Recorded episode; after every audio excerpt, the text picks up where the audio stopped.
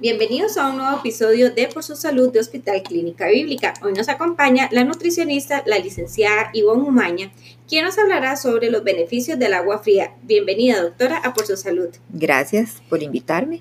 Gracias a usted, doctora. Vamos a hablar acerca, bueno, los beneficios del agua fría. Para iniciar con este tema, la diferencia entre el agua fría a temperatura ambiente es mucha. ¿Qué es lo que se dice al respecto? Bueno, cuando hablamos de los beneficios de tomar agua fría, hay mucha gente que piensa en esto eh, con el objetivo de acelerar el metabolismo y pensando un poco en el gasto calórico, ¿verdad?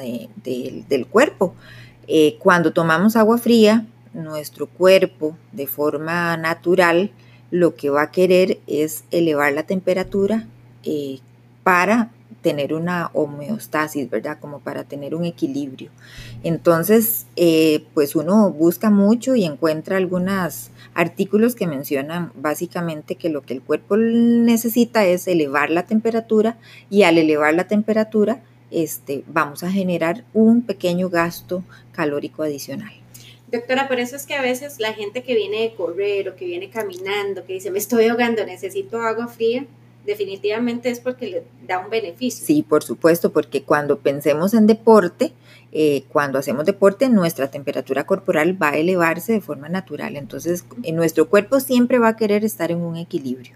Eh, cuando tenemos frío, cuando tenemos calor, el cuerpo siempre va a buscar alcanzar la temperatura eh, corporal, que son 37 grados. Entonces, eh, la persona cuando hace deporte, ojalá que el día esté caluroso, ¿verdad? Nuestra humedad es alta. Entonces, en estos momentos el cuerpo va a necesitar una hidratación. La gente muchas veces el cuerpo le pide el agua fría. El agua fría refresca, entonces inmediatamente lo que el cuerpo va a hacer es bajar su temperatura corporal. Va a llegar a ese equilibrio que es donde siempre el cuerpo nos va a sentir más aliviados. Es donde se siente el alivio, sí. Doctora, ¿y es bueno tomarla en ayunas? ¿Qué tan bueno es eso? Porque eso es un mito que hemos escuchado. Sí, cuando el cuerpo este, recién se levanta, pues nuestro cuerpo también en todo momento el cuerpo busca equilibrio. Entonces, eh, venimos de un reposo, venimos de, descansar. Eh, muchas veces hay gente que te va a tener más horas de ayuno que otras. El cuerpo siempre va a necesitar pues hidratación. Lo importante en todo esto también es mantener una hidratación adecuada, ya sea con agua fría, agua a temperatura, agua, incluso hay gente que le gusta tomar agua tibia o caliente. Este, cuando nos levantamos igual, lo ideal que es, bueno, inmediatamente hidratar al cuerpo. El cuerpo, como, como mencionamos, venimos de un ayuno, entonces eh, si tenemos 8 o 10 horas de estar durmiendo, pues el, la sed también la vamos a tener cuando nos despertamos. Entonces ahí es importante, eh, pues tiene muchos beneficios. La, la, principal es la hidratación. Después, bueno, hay mucha gente que necesita esa hidratación inicial como para que el cuerpo, muchas veces la gente dice como para que el cuerpo arranque, ¿verdad? Como para, para que mi estómago esté como más limpio. Bueno, pues el agua tiene sus beneficios y la principal es hidratación. Claro. Eh, doctora, ¿qué es cierto es bueno tomarla antes de cada comida? Ahorita estábamos hablando del ayuno, pero ahora dentro este, de lo que cabe que dicen, bueno, tómese un vaso de agua para que quede más satisfecho, ¿eso es cierto? También el cuerpo este, va a tener también su, su necesidad a lo largo del día de líquido. ¿Qué pasa cuando pensamos en antes de almorzar? Eh, muchas veces la persona tiene ya sus, sus horarios establecidos de, comida. Entonces, eh, recordemos que tenemos eh, procesos naturales donde nuestro cuerpo nos va a pedir alimento, ¿verdad? ¿Por qué? Porque tenemos un centro de saciedad y a ciertas horas, cuando ya tenemos un hábito establecido, vamos a tener hambre alguna hora. ¿Qué se recomienda? Si usted toma líquido antes de almorzar, pues entonces vamos a parar ese, esa sensación de hambre automáticamente.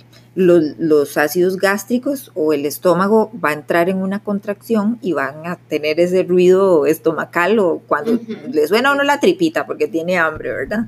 Cuando tomamos líquido, pues eso automáticamente a nivel de cerebro se calma. Entonces nos va a dar una sensación de saciedad temporal, ¿Qué es lo que nos permite? Bueno, que cuando ya vamos a almorzar, muchas veces vamos a tener más conciencia y vamos a almorzar un poco más libres de esa hambre voraz que muchas veces tenemos. Y ojalá si hay gente que no hace merienda.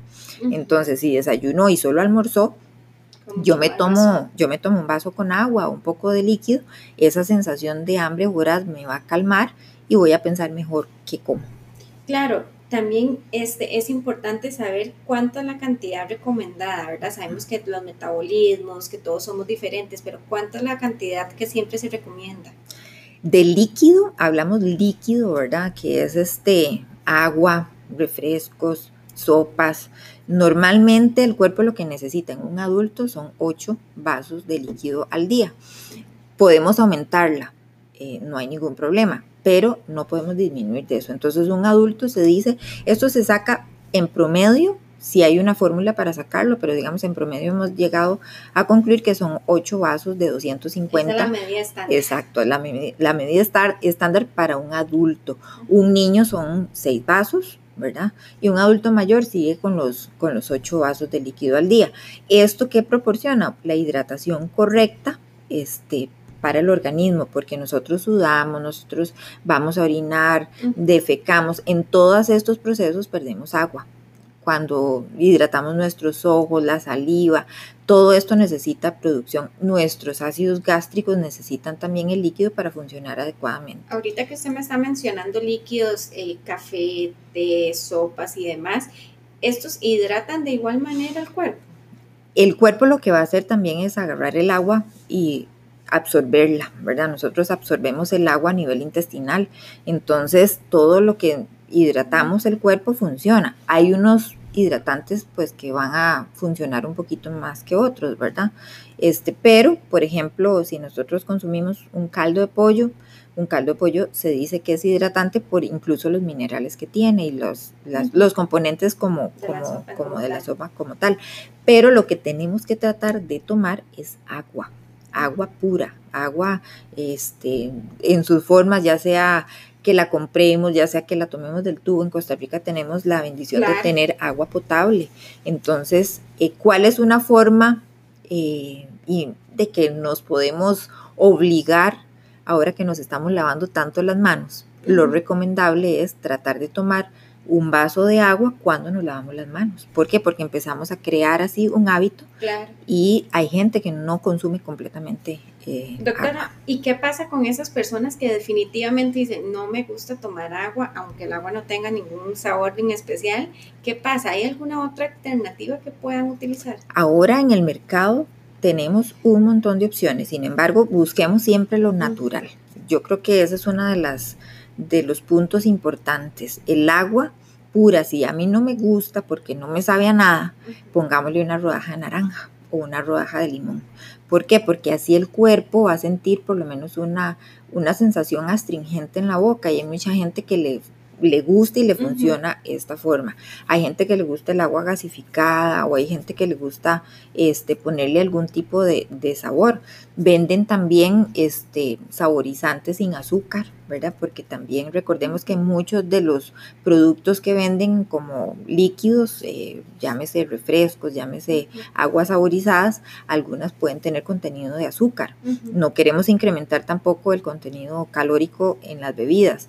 Por eso lo ideal es agua, pero tenemos muchas alternativas. Incluso si nosotros le ponemos unas hojitas, no sé, de apio, eh, darle como una sensación más refrescante al agua, funciona. Entonces, siempre y cuando sea natural, entonces. Siempre y cuando sea natural. Le puede poner cualquier cosa. Exacto. Y en nuestro país, pensemos que tenemos mucha humedad y este pues ahora la mayoría de la gente pues estamos en casa, los que pueden estar en casa. Entonces, para implementar un hábito de consumo de agua, ahorita es un momento muy propicio, ¿verdad?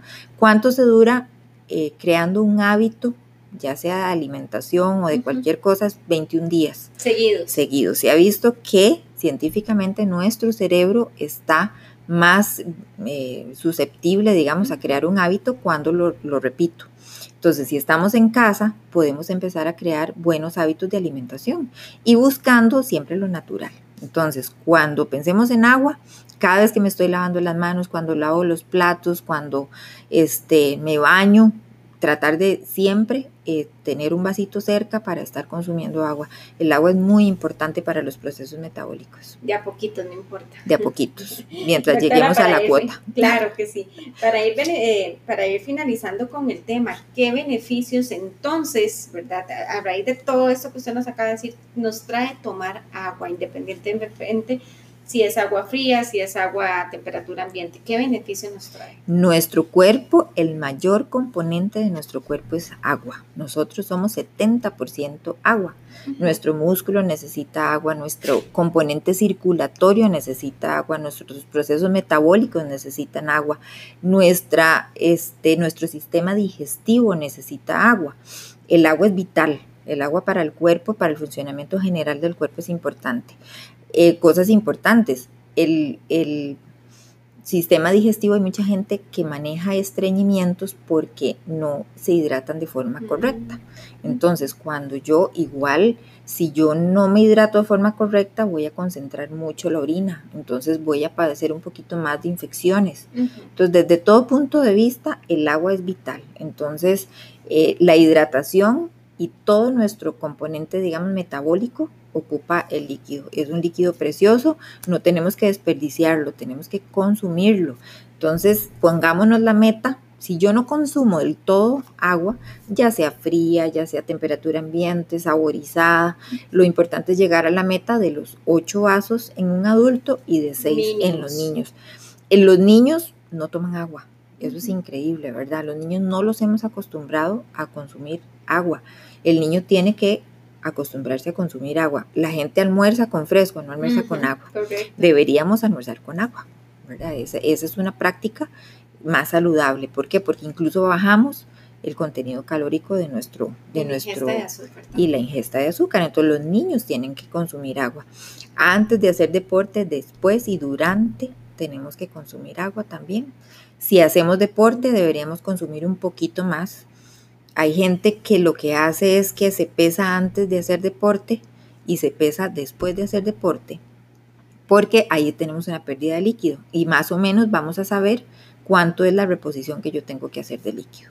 Principalmente eso lo hacen maratonistas o gente que hace... Esta pérdida de líquido es por el sudor. Exactamente. Entonces, eh, una forma, si yo hago deporte, no me tengo que limitar a los ocho vasos, me tengo que eh, consumir un poco más porque pierdo un poco más de líquido.